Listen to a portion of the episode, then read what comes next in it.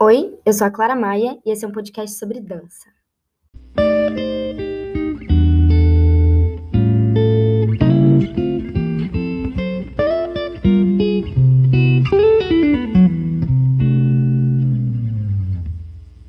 Olá, sejam bem-vindos a mais um episódio do podcast. Hoje a gente está aqui com o Igor. Ele se formou no Bolshoi em 2019 e atualmente ele trabalha no Sodre, no Uruguai. E ele vai contar um pouquinho pra gente da história dele, da experiência dele. E é isso, estou muito animada hoje. Conta um pouquinho sobre você, Igor. Oi, gente! Primeiramente, eu tô mega feliz de estar aqui, compartilhar um pouquinho da minha história. E, e tá, eu conheci a Clara no Bolshoi, né? A gente ficou pouco tempo, acho que um ano, dois anos, né? Juntos lá na escola. E eu me formei no Bolshoi em 2019, na turma do professor Michael Golini. E, e tá, eu entrei na sexta série já, no meio do curso, e fiz os três últimos anos profissionalizantes. E foi um mega desafio, assim, para mim, porque, para quem não sabe, eu vim de sapateado, então eu são técnicas totalmente opostas. Claro, sempre junto com o sapateado eu mesclava o jazz ou é, alguma outra dança, mas eu nunca tinha feito balé em si. E eu entrei no balé em 2016, assim, e mega aleatório. É, eu fui para dançar com a, a minha academia é, em, na seletiva do IAGP. E aí eu entrei assim, meio que. Ai, é, entra no balé para você aprender a coreografia e fazer a seletiva e tá, e foi tudo muito rápido. E aí eu sei que eu mega me apaixonei assim. Eu sempre tive uma resistência assim para entrar no balé, eu achava meio chato, lento até entrar, né? E aí a gente vê realmente o que que o que, que a gente está se metendo aqui. E, e tá, e aí eu entrei em 2016, é, no final de 2015 a gente foi para seletiva e aí em 2016 eu tinha vaga no festival de dança e aí foi aquela fase meio estranha de terceiro ano do ensino médio, eu ainda estava na minha cidade, tipo, ah, eu vou fazer faculdade ou eu vou continuar na dança, porque a dança sempre foi o que eu quis, na real, só que o mercado de trabalho do sapateado é um pouco complicado, então eu fiquei meio dividido, sem saber o que fazer. E aí foi quando surgiu essa o balé na minha vida em si. E aí eu decidi me focar no balé durante esses seis primeiros meses, para quando eu fosse para o festival fazer a audição do Bolshoi e tentar entrar assim no meu último ano, né? Porque eu ia fazer 17, pode entrar até 18 não, é, no Bolshoi. E aí foi uma loucura, foi um, uma mudança assim mega repentina. E, e tá, e aí eu sei que eu fiz seis meses intensivaços assim de balé, o sapateado, que era o que eu mais fazia, que era né, natural, assim, em mim já, eu fazia uma vez por semana, foi uma coisa louca. É, eu fazia sapateado uma vez por semana na minha cidade e final de semana em São Paulo. E, e o resto dos dias, assim, eu fazia balé. Balé, balé, balé, balé. E que foi aonde eu vi um jeito de entrar no mercado do trabalho com a dança e tornar a minha profissão, né? Indo para o balé clássico. E aí eu sei que em julho eu fiz a audição do Bolshoi, porque eu fui dançar solo de sapateado no festival. E, e tá, não passei, fiquei entre os cinco finalistas, mas eu não tinha passado nessa, nessa seletiva. E aí eu lembro que na noite dos campeões, o Pavel, ele me viu no, dançando e ele, eu acho que lembrou de mim da audição e me mandou mensagem falando: é, Oi, sou o diretor do Bolshoi, te vi dançando na Noite dos Campeões. Você largaria o sapateado para entrar na escola? Foi alguma coisa bem assim. E aí eu fiquei tipo: Meu Deus, tá. E aí eu fui fazer uma vivência. E, e claro, é, eles me ofereceram a vaga na sexta série, começando em 2017. E aí eu entrei em 2017 e foi assim que eu literalmente entrei no balé, né? E aí começou tudo. foi isso. Meu, muito legal tu contar isso, porque É engraçado, assim, a gente tá acostumado, né, a ver a galera começar desde muito novo e tal. E tu começou o quê? Você falou 2016, você tinha quantos anos, mais ou menos? É, eu comecei com 16 para 17 anos. Eu considero que eu realmente comecei o balé clássico, pegando tudo assim do princípio, no Bolshoi com 17 anos, né? Mas na, onde eu fazia, na Araújo, a gente, no jazz tinha uma base de, de clássico, a gente fazia barra, mas óbvio, não é a mesma coisa, né? E, e aí eu entrei no balé com 17 anos. E agora eu tenho 22. Então foi tudo muito rápido, assim. Uhum. Eu sinto que é uma reviravolta, né? Assim, tipo, imagina começar é, o balé com 17 anos e de repente acontecer todas essas coisas, porque eu lembro de você na escola, então é, é engraçado, assim, porque a gente ali dentro é, acaba vendo. Acaba não, a gente vive ali com o outro, então a gente vive a trajetória do outro, vê o outro crescendo, as coisas que ele dança, tanto a gente entrando quanto a gente indo embora, então é muita coisa, assim, né?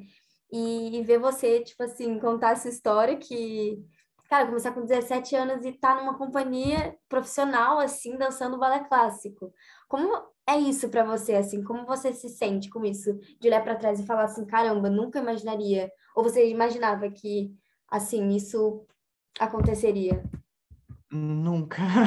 Não é, é estranho assim para mim, porque às vezes eu tenho até um pouco de vergonha de falar que eu entrei no balé clássico com 17 anos e não sei, tipo, hoje em dia eu paro para pensar e eu falo, Igor, você deveria ter entrado antes no balé.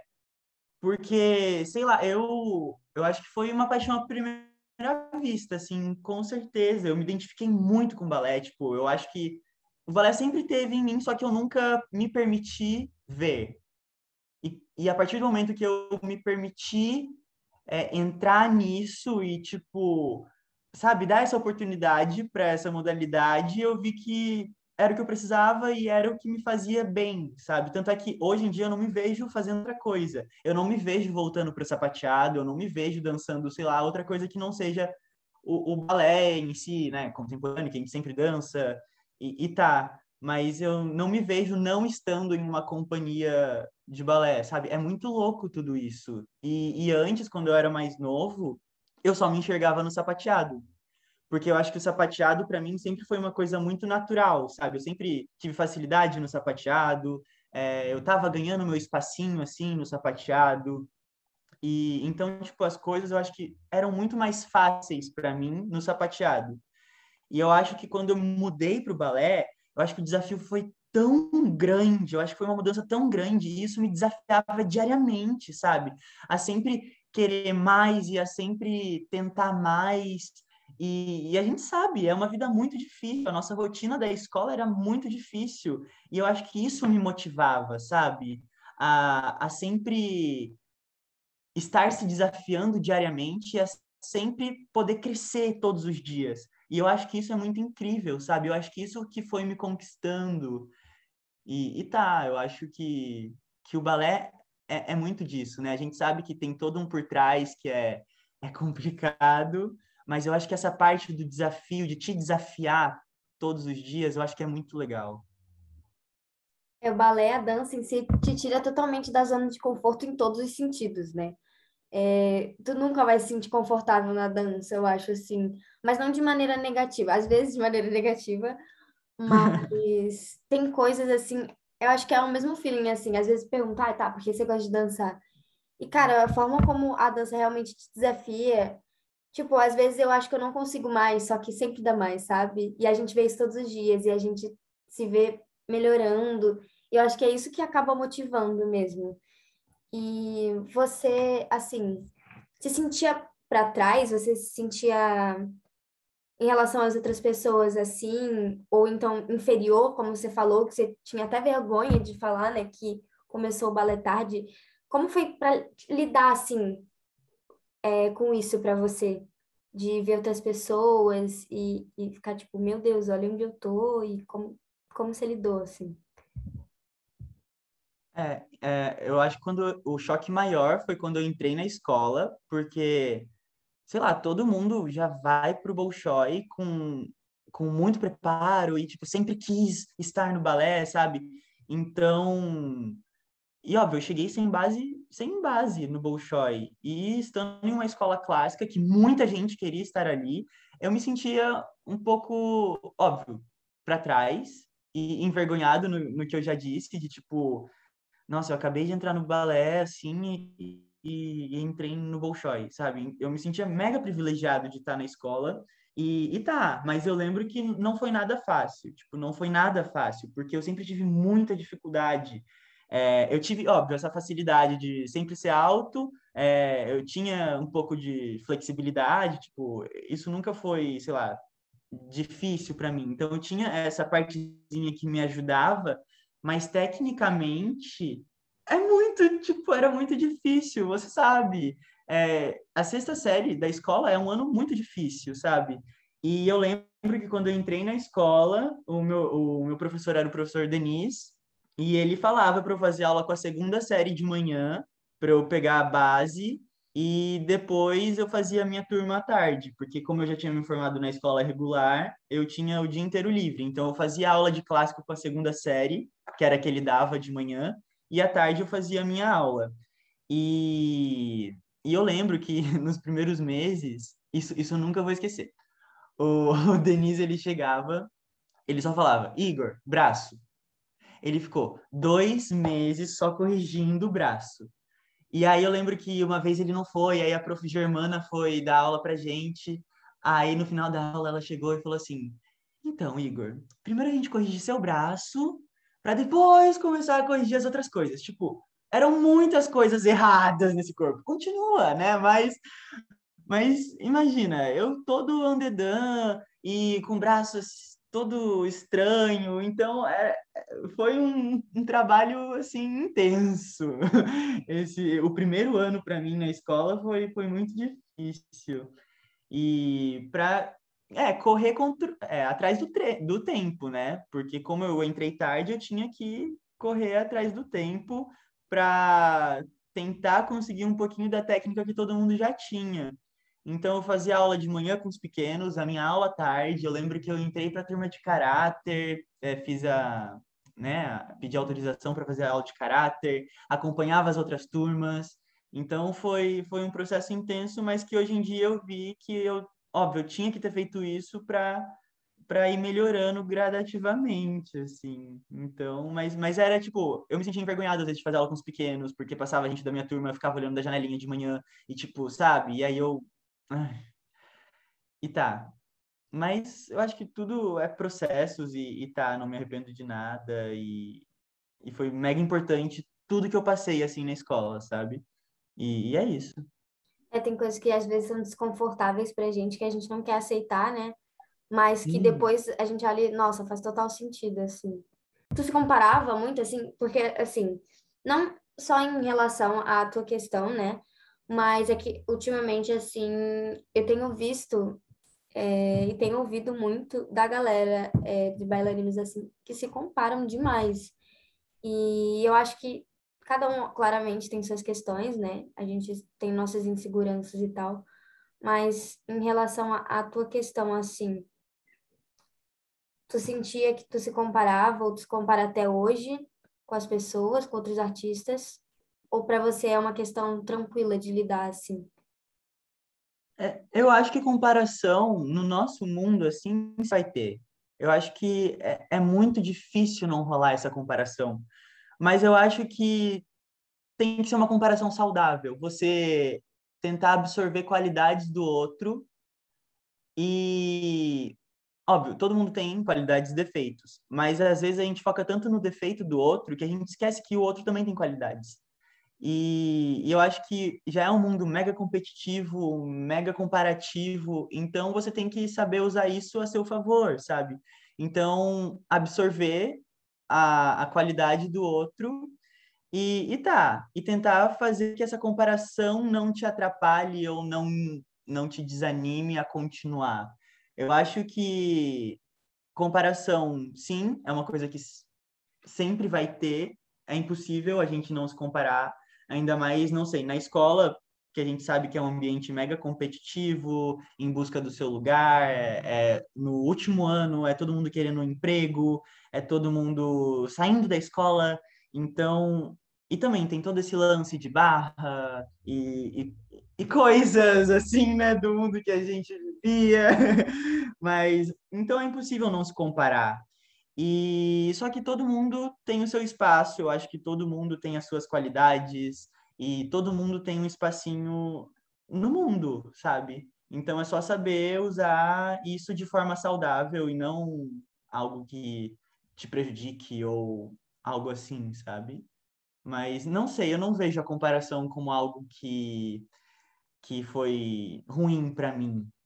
Não sei, eu acho que a comparação me, me ajudou em muitos motivos e também a crescer, assim, sabe? Eu vi o outro e, nossa, quero mais sabe? Se ele pode, eu também posso, e tá, estamos aí para aprender, sabe?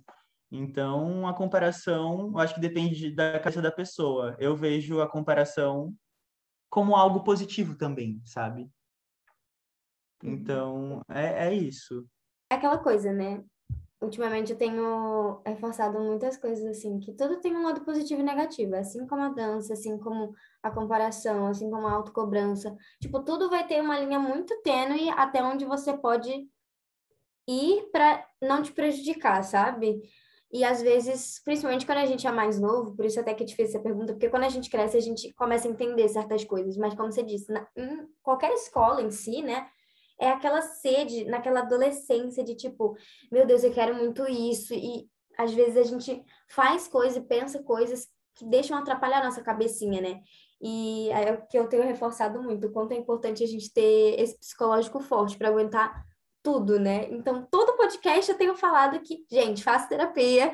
Eu falei ainda que estou repetindo, porque realmente é, tem muitas questões que a gente precisa trabalhar. E comparação realmente é algo que eu tenho visto muito tóxico no mundo da dança, em relação a corpos, em relação a, ai, fulano estica mais o pé que eu, e aí começa de situações que não são legais, não são agradáveis para o ambiente, né? É... Mas assim, voltando um pouquinho, é, como você disse que tu veio do sapateado, o que, que tu acha que te diferenciou, assim como artista, ter vindo dessas outras danças? mesmo sendo mais velho, o que tu acha que agregou, porque com certeza agregou muito no teu jeito de dançar, na tua forma de aprendizado, no teu, na tua movimentação corporal e facilidade de se adaptar a outras danças também, né? Porque, poxa, cara, um bailarino que já dançava há muito tempo, né? Já teve, tinha muito contato com outras danças, aprendeu uma dança tão rápido, porque isso também veio do, da, da tua outra arte, da tua outra área, né?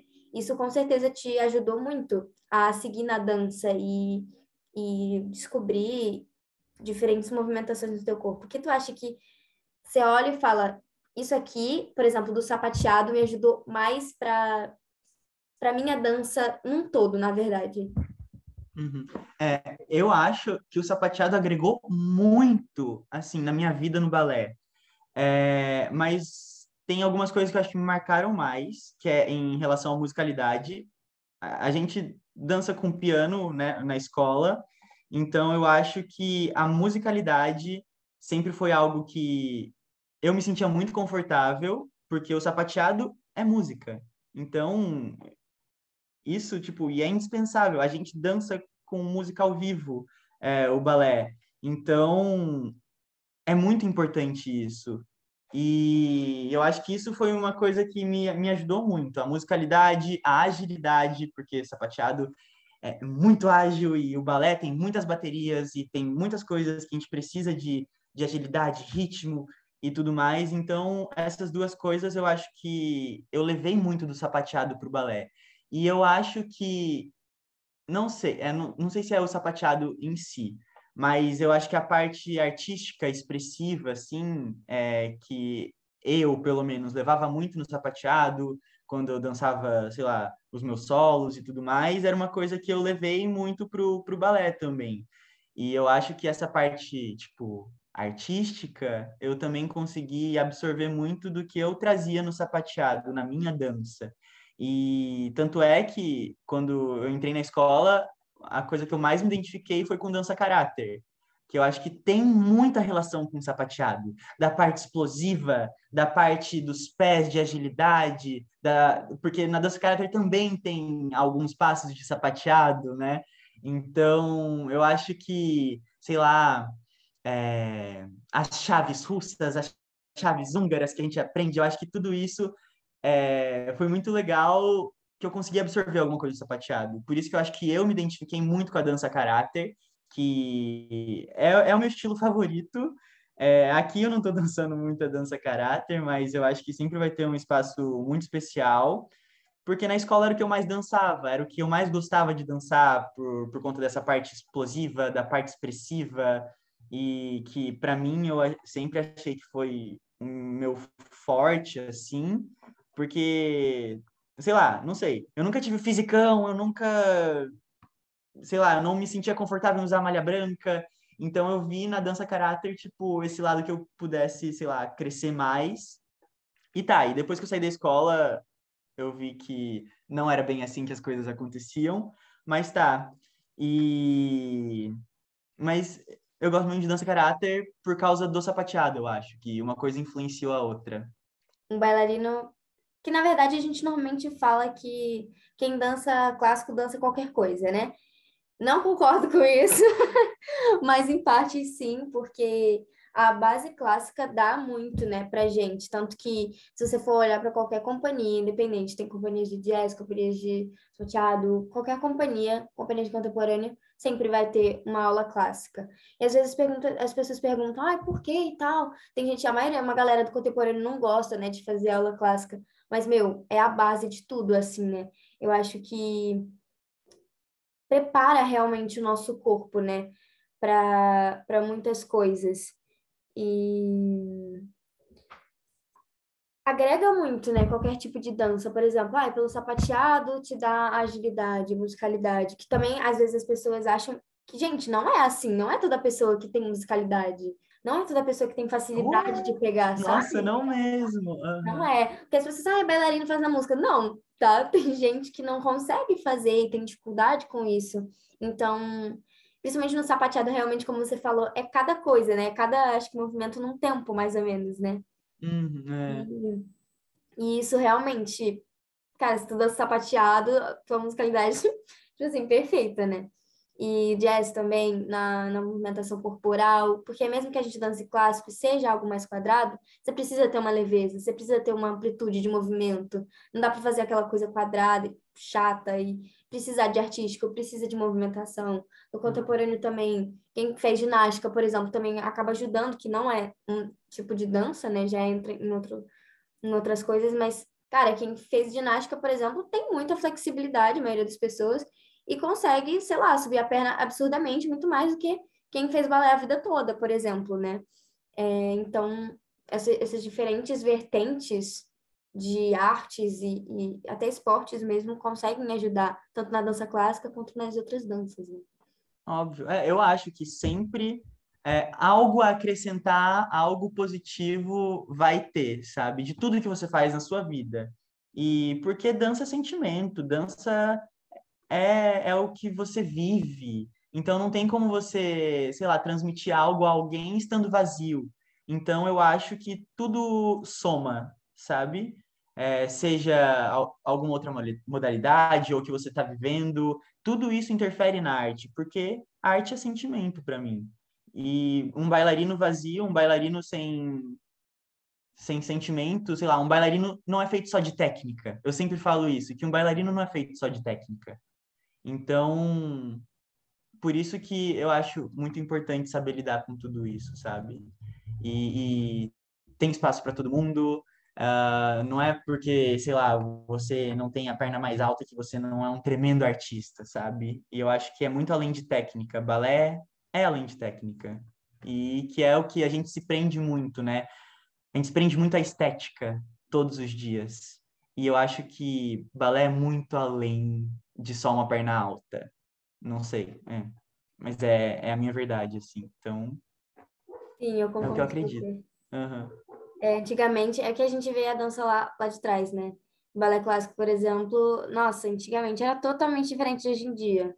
As bailarinas eram é, talvez é, com um corpo mais normal, vamos dizer assim, né? É, porque hoje em dia tem aquela história toda da magreza enaltecida e afins, do tipo físico que a gente acredita ser um corpo clássico, né? Porque as pessoas têm muita mania de ditar, ah, isso é um corpo clássico, isso é físico, isso não é. Às vezes a, a pessoa chama físico de magreza, se a fulana é magra, então a fulana tem físico, né? E isso também é algo muito abrangente.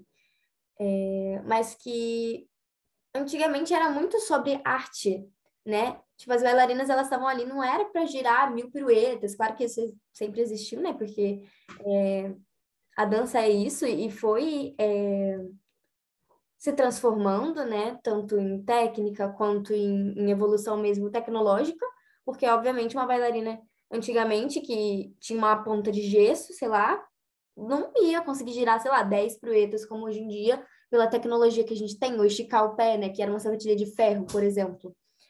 Mas com o tempo, não só na dança, né, mas eu acho que isso foi um reflexo até da vida mesmo do ser humano, de deixando as coisas é, cada vez mais superficiais. Então, hoje em dia, a arte e a dança é, muitas vezes é sobre quem girou mais piruetas, quem fechou uma quinta mais bonita, quem é, levantou mais a perna. E é claro, é sobre isso também, né? Mas, claro, uhum. cara, porque hoje em dia a gente tá no século XXI, então não tem, não tem o que falar, né? Não tem como meio que dar uhum. culpa, assim. Mas para mim também eu concordo muito com você, é muito mais que isso, a dança. Sim. Não, óbvio, gente, tipo, a técnica sempre vai ser a técnica e ela sempre vai estar tá evoluindo e, e tudo mais. Mas não é só sobre isso. Eu acho que tem muita coisa além, sabe?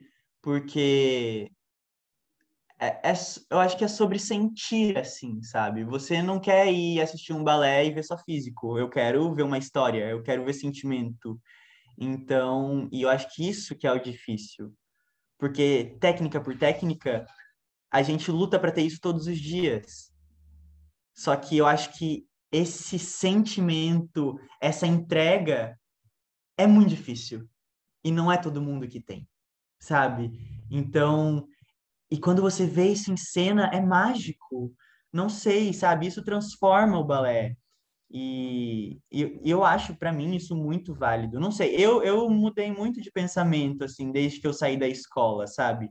E agora, hoje em dia, vivendo isso aqui na, na companhia, eu, eu vejo muito isso, que, que balé é muito além de só um físico bonito, sabe? E, e quando eu cheguei aqui, eu vi, sei lá, tanta coisa incrível, tanta coisa que me inspirou, sabe? Que me inspira diariamente.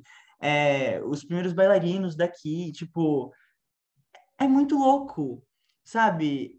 É um aprendizado diário. Às vezes eu gosto de, de ficar nos ensaios só para, tipo, ver e aprender, sabe? E porque a gente se prende tanto, às vezes, só a estética, tanta técnica, que a gente esquece que, que vai além, sabe? Então, para mim é uma lição diária estar aqui e conviver com tanta gente incrível, não sei, tanta gente que eu admiro, sabe? E poder vivenciar isso todos os dias, eu acho, sei lá, mega. Como fala? Uma mega oportunidade. E, e é isso. E sobre a tua companhia, como você falou, é, é muito legal, né, ver assim, te ver nessa companhia no Sodre, porque é uma companhia muito grande, né, e é uma companhia muito reconhecida, assim. É, eu viajei para o Uruguai em 2020, no início de 2020, antes da pandemia. E, cara, Montevidéu é uma cidade muito, muito cultural, as pessoas são muito ricas mesmo, é, a cidade é linda, é, apesar de um pouco cara aquelas. mas eu não cheguei a entrar assim no Sodre, mas eu sempre acompanhei, sempre amei a companhia. E como é para você estar numa companhia renomada, assim, uma companhia grande? Como que é a tua rotina? Eu acho que o Sodre, para mim, foi uma, uma grande surpresa. É, vou voltar um pouquinho só para enganchar no assunto, de verdade. É, é assim que eu me formei na escola, eu consegui um contrato na Rússia. E aí eu fui para lá em 2020, é, fiz toda a documentação, toda a parte burocrática, conheci a companhia e voltei em fevereiro. Fiquei, fiquei pouco tempo, um pouquinho mais de duas semanas. Aí eu voltei para o Brasil, que eu ia dançar no aniversário da escola, e logo em seguida veio a pandemia. Então, foi uma. Tipo, meu Deus, acabei de me formar, consegui meu primeiro emprego, veio pandemia, não posso mais ir para lá. E aí eu fiquei meio perdido, porque tá, eu não ia ficar na companhia jovem, porque eu já tinha falado que eu ia eu ia para a Rússia, então ficou nesse nesse negócio de tipo, tá, não vou poder mais ir para a Rússia, não vou poder mais ir para a companhia jovem, não vou mais. O que que eu vou fazer? E aí eu sei que eu fiquei um tempinho no Bolshoi, né, fazendo aulas, aí dancei no aniversário, depois a gente ficou parado. Aí fui Tava em Joinville, não tinha como voltar para minha cidade porque não tinha ônibus, não tinha avião, não, não tinha nada. Aí eu falei, meu Deus, o que eu vou fazer? Aí eu sei que eu fui ficar um mês na casa da Davi e a gente foi para casa dela, a gente ficou lá um tempo fazendo aulas e tudo mais.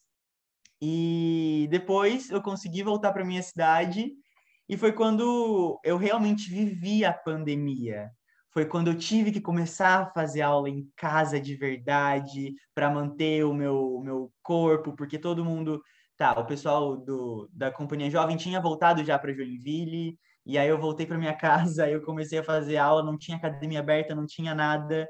E aí foi quando eu comecei a ficar um pouco, meu Deus, o que, que eu vou fazer na minha vida? E aí depois eu fui para o Basileu França, que fica em Goiânia, que foi, nossa, tudo para mim, assim. Uh, foi uma mega oportunidade, foi onde eu voltei a dançar de verdade, é, e foi onde as coisas começaram a fluir de novo, né? E aí, depois disso, eu comecei a mandar meu material de volta, a Simone regravou todo o meu material, fez tudo, tudo novo, né? E aí a gente começou a mandar para os lugares, e aí, Sodre, eu mandei meu material, passei na seletiva, e aí foi a fase presencial. Aí eu vim para cá em novembro, fiz a fase presencial da audição. Nossa, incrível! Quando eu entrei na sala, sabe? A sala é linda e, e, e isso me motivou, porque eu queria muito. E eu acho que a América Latina nunca teve na minha lista, assim, de, ai, quero ir para lá trabalhar. E, mas Sodre sempre foi uma companhia que eu sempre admirei. Só que eu sempre achei muito distante, porque Sodre é, muito, é, é difícil de entrar e, e não sei, é companhia grande. Como era minha primeira vez fazendo uma audição, era minha, minha primeira vez tentando entrar em uma companhia, eu achava muito distante. E, e aí eu fiquei até a final, fiz todas as fases, voltei para o Brasil. Cheguei no Brasil na segunda-feira. Na segunda-feira chegou um e-mail para mim falando que eles queriam que eu voltasse para a temporada de Quebra-Nozes, só que isso era um intervalo de uma semana. Então, Aí, eu, meu Deus, acabei de voltar de lá, tenho que voltar para lá de novo. E eu não ia perder essa oportunidade. E aí eu sei que eu me programei em uma semana para voltar para cá e ficar um mês e pouco na temporada de Quebra-Nozes. E isso não era contrato fixo, era um contrato temporário. E aí eu vim para cá em Quebra-Nozes, é... a gente... Nossa, era uma versão mega difícil, eu lembro, e, e tá, tipo, aprendi tudo, dan dancei um monte de coisa, foi muito legal. E aí, eu ainda na temporada de Quebra-Nós, eu tive a oportunidade de dançar como solista, porque um menino se machucou e aí a diretora falou para eu aprender a coreografia, que era o Arlequim. E, e tá, eu tive um ensaio na sala, o meu segundo ensaio já foi com figurino no palco, então tudo muito rápido, sabe? E, e eu acho que que foram oportunidades assim que foram muito importantes para mim. E aí eu sei que na minha estreia de Arlequim, a gente teve uma reunião com a diretora onde ela me ofereceu o contrato fixo para esse ano. Então, nossa, foi, foi incrível, assim, sabe? E, e eu acho que tudo, assim, é, eu agradeço muito a Deus, tipo, eu, eu trabalho muito, tipo, eu trabalhei muito, sabe? Eu, eu sei que eu me esforcei muito para estar tá conseguindo chegar, assim, aonde eu, eu estou trilhando o caminho. Mas eu também reconheço que eu fui uma pessoa muito privilegiada também, sabe? E tudo aconte foi acontecendo muito rápido na minha vida. É, entrei no Bolshoi. Aí, antes de me formar, eu já tinha conseguido um contrato na Rússia. Depois, é, deu errado, mas logo em seguida, tipo, apareceu essa oportunidade do Sodre. Então, eu acho que algumas coisas saem da nossa vida, mas para outras melhores acontecerem, sabe? E eu me identifiquei muito com a companhia, muito com o país, as pessoas, a qualidade de vida que a gente tem aqui. É tudo muito diferente, que eram coisas que eu jamais imaginava. Eu acho que tipo a gente fica tanto preso à estética da escola, que quando a gente sai da escola, a nossa cabeça abre, sabe? A gente sai de uma bolha. Então, estar vivendo, estar passando por tudo que eu estou passando aqui, é, é, tudo muito único, sabe? Aprender com cada pessoa, eles eu acho que o diferencial dessa companhia, que foi o que me fez apaixonar por aqui, é que a companhia torce muito por você. Aqui não é um que compete com o outro, não. A gente impulsiona o outro a crescer porque a gente é uma companhia. Isso não é em todas as companhias que acontece. Então, eu acho que tudo acontece por um motivo. E eu estar aqui hoje, tipo, tem um motivo, sabe? Tem um porquê. E, e, eu sou muito grato por estar vivendo tudo isso. E esse ano, é, na minha primeira temporada aqui do Sodre, que foi Gisele, eu eu estava no, no cast de, de Albrecht, então meu primeiro balé né, real como como Sodre, eu já estava para aprender o, o, o, principal, então são oportunidades que eu fico mega honrado de estar tendo, sabe? E, e tá, eu não cheguei a dançar Albrecht, mas eu ensaiei muito, é, então foi uma oportunidade mega legal que eu pude vivenciar. E agora, na sexta-feira passada, eu estreiei como principal em Pássaro de Fogo, e que foi meu primeiro balé como principal, assim, de verdade, tipo, ainda mais na minha primeira companhia profissional e a segunda temporada do ano. Então, tipo, cara, é um misto de muitos sentimentos, sabe? E eu vejo que não sei, a gente se prende tanto às coisas que, que são passadas para gente durante o nosso processo de formação, que eu jamais acreditava que eu seria capaz de fazer protagonista como o príncipe de malha branca no palco de uma companhia profissional. Eu sempre acreditei tanto que, tipo, ah, eu não tenho o meu melhor físico, eu só vou poder dançar caráter ou algo do tipo assim, que às vezes eu me prendia a isso e não acreditava que um dia eu poderia, tipo, dançar como um príncipe de malha branca esticando o pé, assim, sabe? Tentando esticar ao menos. E, e tá, e, e são coisas que estão acontecendo tão rápido. E, e, eu fico tipo, caraca, sabe? Eu jamais imaginaria que essas coisas estariam acontecendo dessa forma. Então, realmente, tipo, eu acho que tudo tem o seu tempo, tudo acontece na hora que tem que acontecer. Às vezes a gente força tanto alguma coisa que talvez não era para acontecer naquele momento.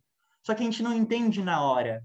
E só depois que algo melhor vem, a gente para para pensar e fala: nossa, era isso, sabe? Dei tempo ao tempo e me veio uma resposta. O universo, tipo, ele toma conta das coisas, sabe? Ele sabe o que faz. Então, eu acredito muito nisso, que tudo tem uma hora certa, um momento certo, um lugar certo para acontecer. E, óbvio, a gente é muito ansioso, a gente sempre quer tudo para agora, mas às vezes dar esse tempo é necessário. E, e eu acho que isso que aconteceu comigo, sabe? Eu fiquei mega frustrado com a pandemia, com essas coisas, só que hoje eu entendo que foi uma pausa necessária. Foi uma pausa que tipo, a gente precisava ter vivido para outras coisas melhores se abrirem e, e, e tá, entrarem na no, nas nossas vidas, sabe? Então, nossa, eu me identifiquei muito com, com a companhia, com tudo. E, e tá, tô muito feliz de estar aqui. Eu fico até empolgado falando, sabe? Mas é muito gostoso de escutar, porque é exatamente isso. A gente se limita tantas vezes, né, em tantas questões, que quando a gente vê que aquilo ali não importa, e que a gente começa a olhar pra gente, trabalhar o que a gente tem com o que a gente tem agora, tudo flui e para de forçar as coisas. As coisas aconteceram muito assim comigo também. Toda vez que eu ficava obcecada por alguma coisa, não fluía. E a partir do momento que você só deixa e faz o teu melhor, literalmente, não o melhor do tipo ser obsessivo, sabe? Tipo, eu preciso fazer isso, isso aqui vai me fazer melhor e vai me fazer bem. É só tipo, cara, fica tranquilo, fica de boa, faz o que você tem que fazer e vive tua vida, sabe? E as coisas Isso, e as coisas acontecem na hora que tem que acontecer. Eu acho que a, gente se cobra tanto, às vezes, para as coisas acontecerem no nosso tempo. Só que não é assim, sabe? Eu acho que tudo tem a hora certa para acontecer. Só que, óbvio, a gente é muito ansioso, a gente sempre quer tudo para ontem, só que eu acho que tudo são processos, sabe? E, e tá, eu, eu jamais imaginaria que as coisas estariam acontecendo tão rápidas assim, sabe? Mas é, é tudo questão de, de aceitar o tempo e ver que as coisas acontecem do jeito e no tempo que tem que acontecer. E, e, e é isso que eu, sei lá, mais aprendi com toda essa fase caótica que a gente viveu, sabe? Eu comecei a ter crise de ansiedade no meio da pandemia e eu sempre fui uma pessoa muito tranquila, muito calma e eu fiquei mausaço, assim, sabe? E, e eu não sabia o porquê, mas na real eu sabia. É porque todos os meus amigos estavam trabalhando, todos os meus amigos estavam sendo produtivos no momento que eu não estava. Então rola o que a gente tinha falado, a comparação. E e tá, isso sempre tipo dá uma baqueada na gente, mas é esse processo de entender e ver que talvez o melhor para você ainda vai vir. Sabe, a gente é muito novo. Tipo, a gente acabou de sair da escola, a gente acabou de começar a nossa vida profissional. Tem gente que leva anos para conseguir, sei lá, passar em um vestibular de medicina, sabe? Então, eu acho que tudo são processos. E, e tá, eu entrei na, na minha companhia, primeira companhia, com 22 anos. E, e tá, e mesmo assim, a gente é muito novo, só que tem gente que vai entrar com 18, 19, e tem gente que vai entrar com 25, não sei. Mas sabe, eu acho que a gente tem que respeitar o nosso próprio tempo. Cada um tem o seu tempo, cada um tem a sua jornada. E, e é, é esse negócio de respeitar o seu próprio tempo, sabe? E é o que eu estou tentando aprender atualmente. E a gente não se respeita, né? A gente não se respeita, a gente não aceita as coisas. E. Assim, acho que até de certa forma faz um certo sentido, né? Porque o balé meio que induz a gente a fazer isso, né? De certa forma. Mas ao mesmo tempo, a gente, eu sinto que é justamente essa a intenção, mudar um pouco essa mentalidade, né? De que, gente, não é sempre tudo melhor e tá tudo bem, sabe? E outras questões até também. Tipo, tá tudo bem se não conseguir um emprego agora, tá tudo bem você Claro. não, não, tipo, ir bem, talvez numa apresentação, sabe? Esses dias eu, eu não tive um bom desempenho numa apresentação que eu fiz e eu tava triste. E, cara, as pessoas viam assim, claro, é, numa boa intenção, né? Mas vinham falar comigo, ai, Clara, não fica assim, não sei o que você foi bem e tal. Só que eu sabia que, que eu não tinha ido bem. Só que independente disso, mesmo se eu tivesse ido bem ou não, se eu não me sentir bem, era não me senti bem, ponto, acabou. E não, nada que a pessoa tenha falado, nossa, você foi maravilhosa, eu não ia acreditar, porque é a forma como você Claro. se sente, né? Só que as pessoas não deixam, tipo, você ficar triste. E eu falava assim, gente, eu não fui bem, eu estou triste, e tá tudo bem. Tipo, tá tudo bem você ficar triste porque você não foi bem, sabe? Tá tudo bem você ficar triste porque você não teve um bom dia. Tipo, você não precisa estar tá bem o tempo todo, né?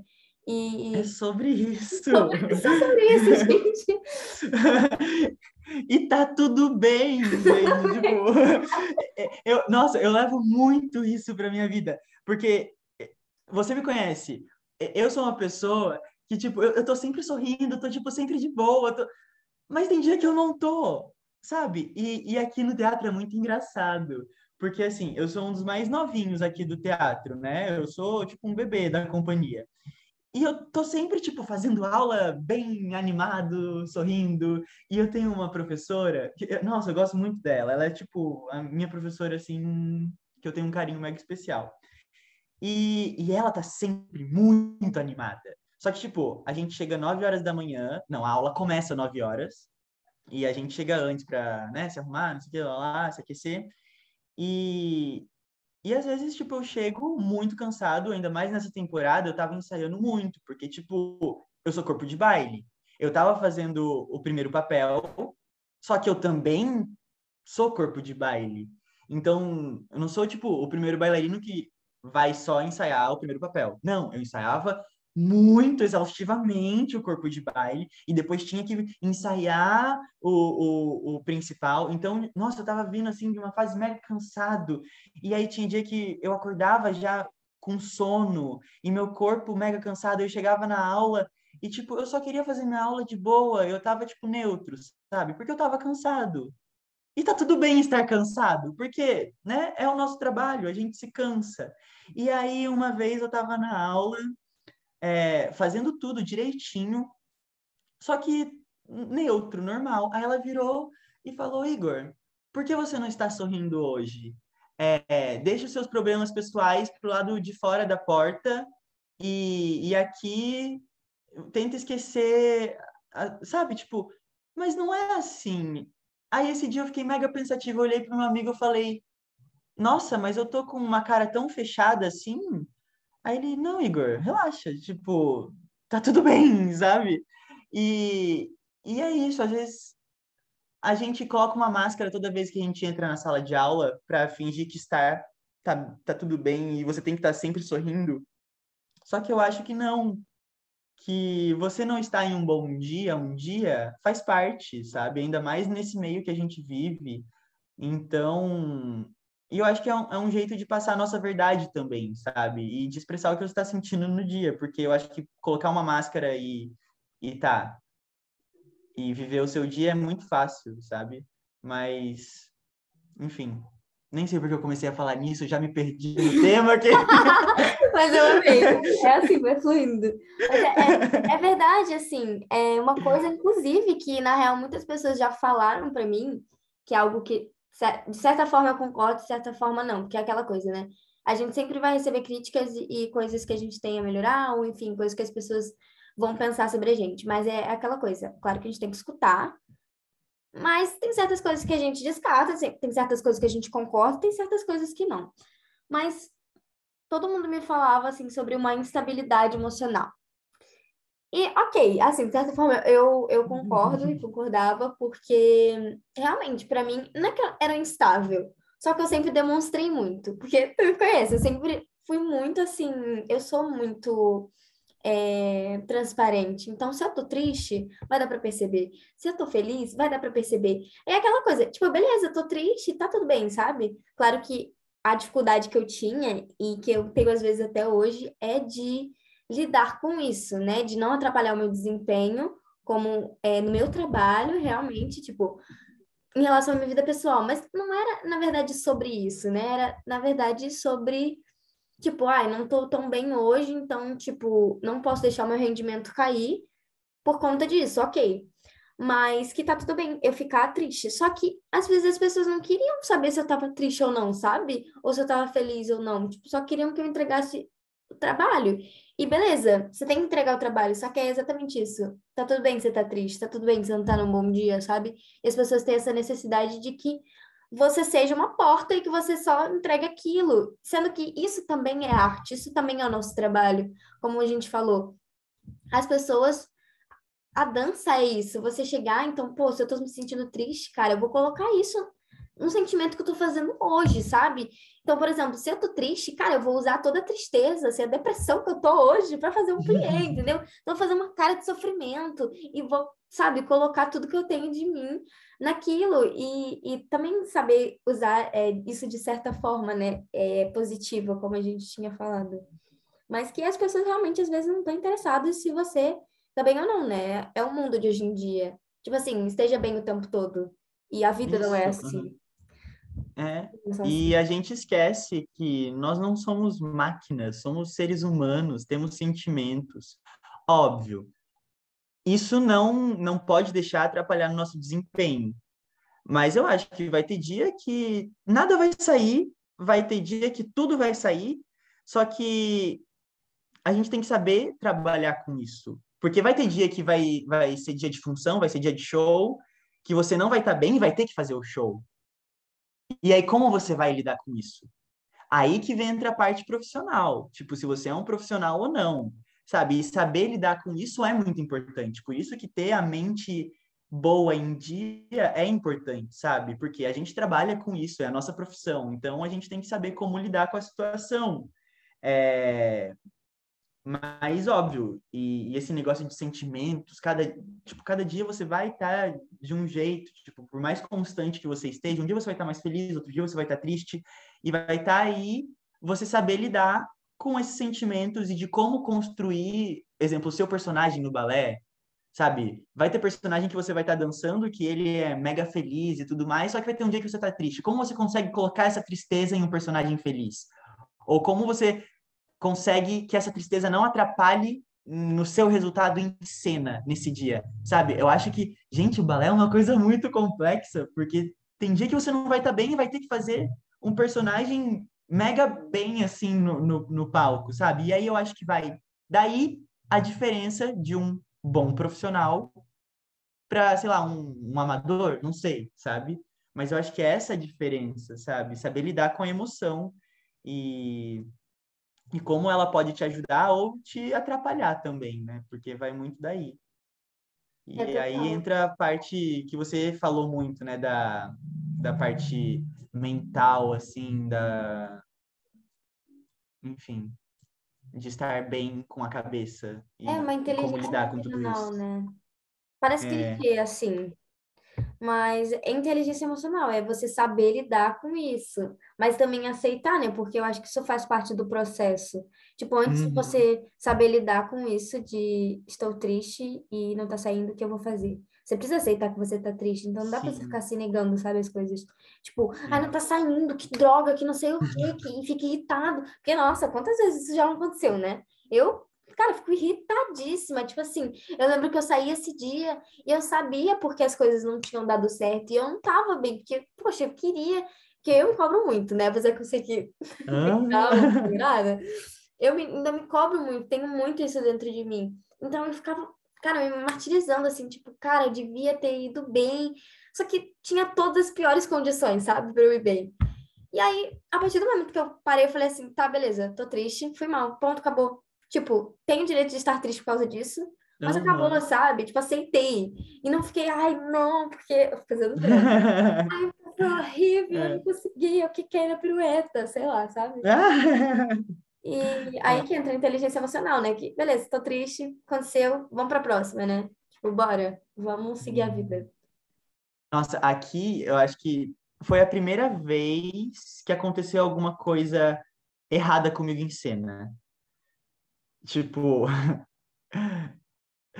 foi, foi na, na pré-estreia da Agora de Pássaro.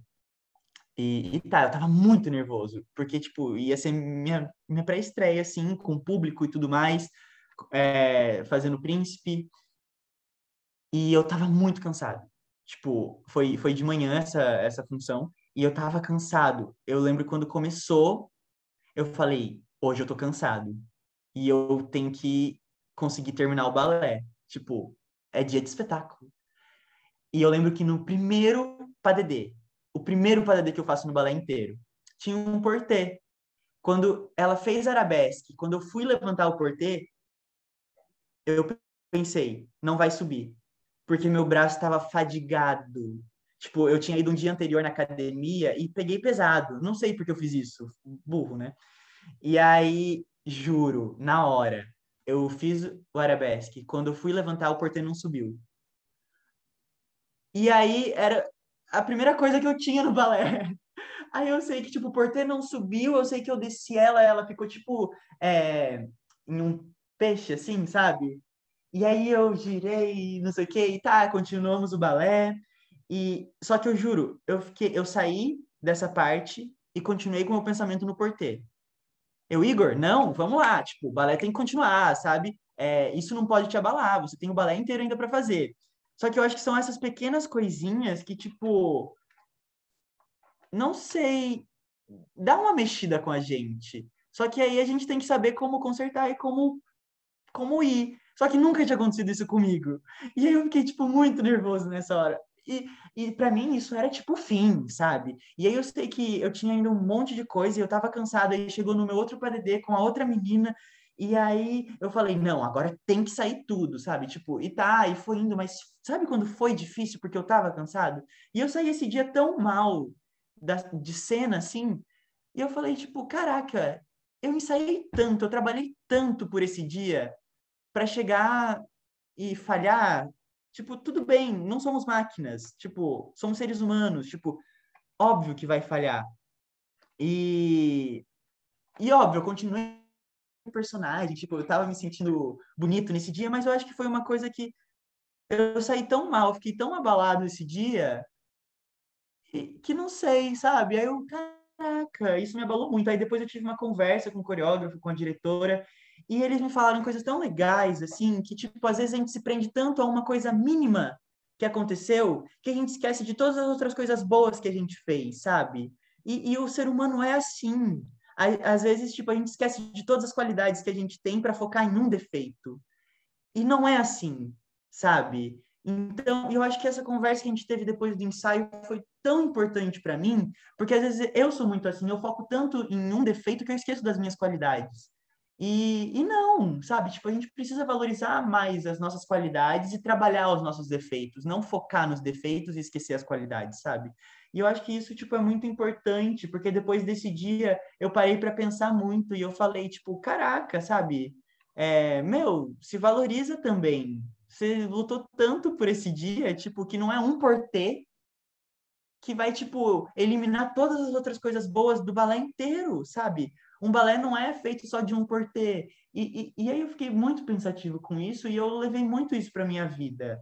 Porque é, é isso, sabe? Às vezes a gente foca tanto em uma coisinha que a gente esquece de tantas outras coisas boas que aconteceram e eu acho que não, não tinha que ser assim. Só que a gente está condicionado a isso, né? A gente está condicionado a ver no outro o defeito. A gente está condicionado a sempre julgar e não, tipo, a, sei lá, é, validar alguma coisa boa que a pessoa fez, sabe? E, e ainda mais na nossa profissão, a gente vive tanto isso que a gente esquece de...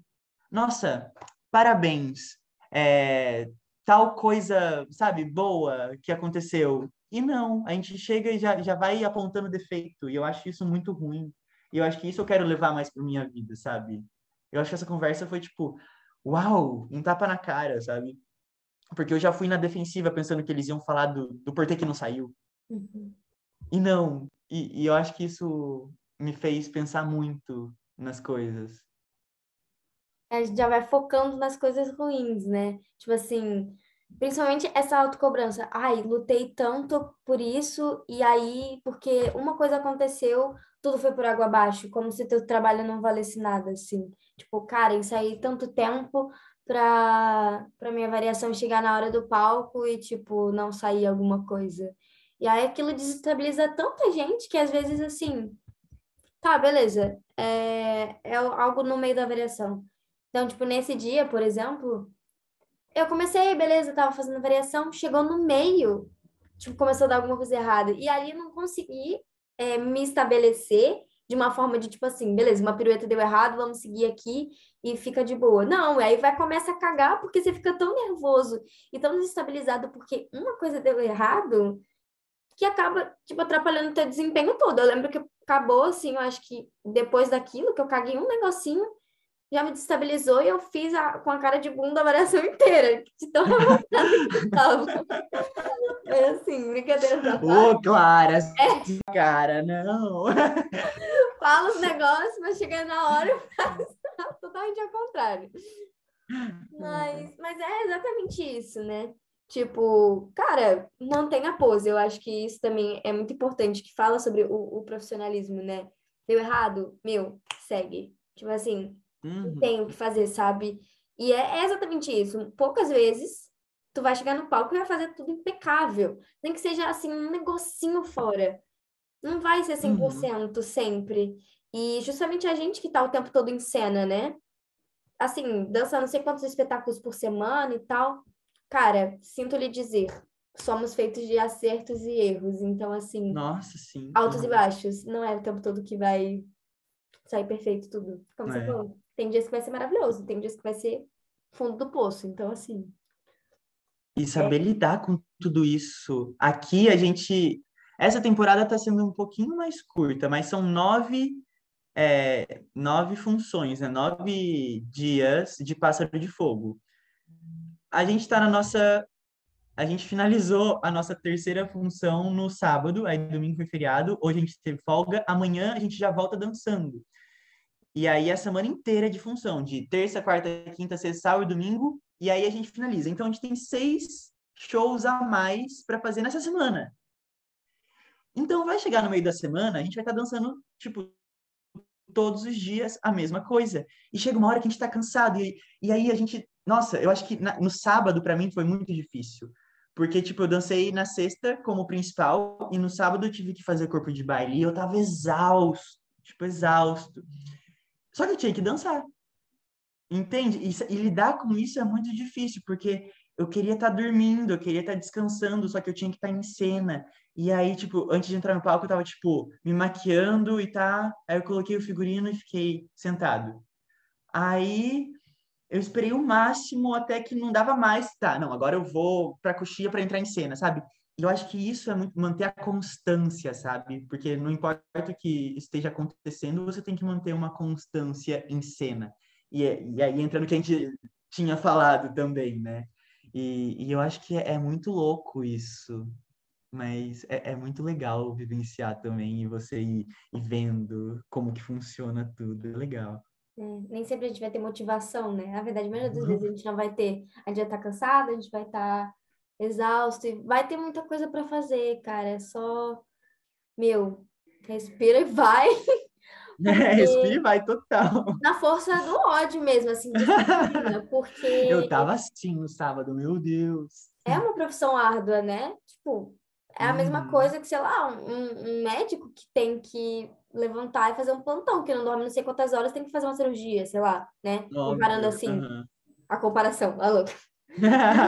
São profissões, obviamente, muito diferentes, e é o que eu falo. Balé e dança é um trabalho muito mental e físico, né? Não só físico, porque se você tiver só o corpo lá, a cabeça não estiver pensando, você tá ferrado. Uhum. Se tiver só a cabeça, o corpo não estiver respondendo, você também tá ferrado.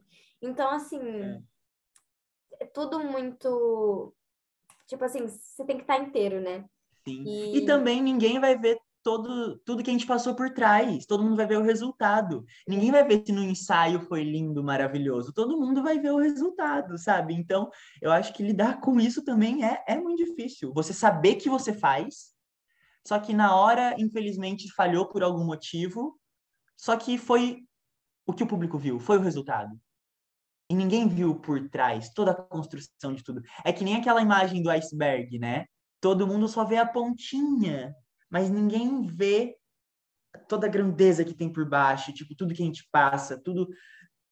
É, todo backstage, né? Todo mundo só vai ver a parte bonita do resultado. E, e eu, eu acho que, tipo, esse é o. Sei lá, o que o balé tem de diferente, sabe? que ninguém vê o, tudo que a gente sofre, tudo que a gente passa para chegar no resultado que todo mundo gosta. É difícil. É, é, é, muito frustrante, né? Você, como a gente falou, ensaiar o mês inteiro, tipo, chega na hora não sair. Mas faz parte também, né? É, é tá uhum. E a gente trabalha para sair, sim, mas acontece, às vezes não sai. Às vezes é maravilhoso, é muito bom também. Eu acho que essa é a recompensa, né? Quando a gente entra no hum. palco, assim, nossa, nada tira a gente, parece Ai, maravilhoso. Uhum. E aí é aquela sensação de que é. eu quero mais, né? Uhum. a gente vai atrás disso e trabalhando todos os dias para que tenha sempre uma constância é. de que seja assim, uhum. né? É. Delícia. Nossa, eu me senti muito assim, na estreia mesmo, oficial, eu entrei tão leve em cena, tipo, tão querendo fazer, sabe? Caraca, eu acho que eu nunca senti tanta energia, assim, foi foi uma coisa incrível que fazia muito tempo que eu não sentia. Eu lembro que na estreia, é, quando chegou, assim, tudo, tudo foi indo tão bem, tudo foi indo tão natural, que eu estava tão feliz de estar em cena, tão honrado, não sei, sabe? E, e, eu tava presente, tipo, e todas as pessoas que eu compartilhava a cena com o bruxo, com o pássaro, com a princesa, eu acho que a gente tava tão ali, tipo, um dando energia pro outro, que no final a gente tem uma apoteose assim lindíssima. E aí eu sei que eu já tinha passado por todas as partes difíceis do balé, que para mim, tipo, para Dedê é muito difícil, as elevações, os lifts, essas coisas, tipo, para mim é muito difícil. E já tinha passado tudo. E aí no final eu pude respirar e tipo realmente sentir, caraca, o que que tá acontecendo aqui? Eu olhava o teatro cheio e passava uma história na cabeça, sabe? Eu, caraca, que oportunidade que eu tô tendo, sabe? E aí isso me faz, tipo, parar para pensar em tudo que eu passei e, tipo, meu, valeu a pena, sabe? E a reverência no final, não sei, foi algo, tipo, muito marcante para mim e que me faz querer sempre mais e tipo e, e, de saber que eu tô na profissão certa, de saber que tipo é isso que eu quero para minha vida. Então, eu acho que vale a pena tudo, sabe? E, e é. É sobre a troca, né? É sobre uhum. a troca, troca com quem tá dançando com a gente, troca com o público. Cara, não tem sensação melhor, né? A gente fala que, ai, que é o melhor é o aplauso. Também, mas eu acho que toda essa troca, troca de energia que a gente tem no palco, troca de energia que a gente tem com o público, troca de energia que a gente tem com os nossos ensaiadores, que estão ali todo dia, que corrigem a gente, que ajudam a gente, que fazem a gente chegar no resultado, né? Além de nós mesmos, a nossa energia também, né? De se doar ali uhum. máximo e, cara, se matar para chegar e fazer e entrar no palco com toda essa garra e, e, de querer estar ali, de fazer acontecer. Uhum. Acho que é tudo sobre troca, assim. E é muito gostoso. É. Isso. Ai, estou muito feliz de você estar aqui. É, queria agradecer é, pela sua participação. Acho que foi muito especial. A gente abordou bastante coisa, né? E, e é isso. Fala um pouco sobre as suas redes sociais aí, para a galera te seguir. é, primeiramente, eu também queria agradecer, cara. Quando você me mandou mensagem, eu fiquei mega feliz também. Eu tô, tô acompanhando os podcasts e tudo mais. Fiquei mega feliz de ter alguém falando sobre isso, né? Sobre, tipo, a nossa rotina. E meu Instagram é Igor Emilara. Me sigam lá, gente. E, e é isso. Muito obrigado pelo convite. Fiquei mega feliz de falar com você hoje e por mais dias assim, mais conversas assim. Sim, com certeza. Muito obrigada. Muito sucesso para você. Igualmente. Um beijo. Beijo.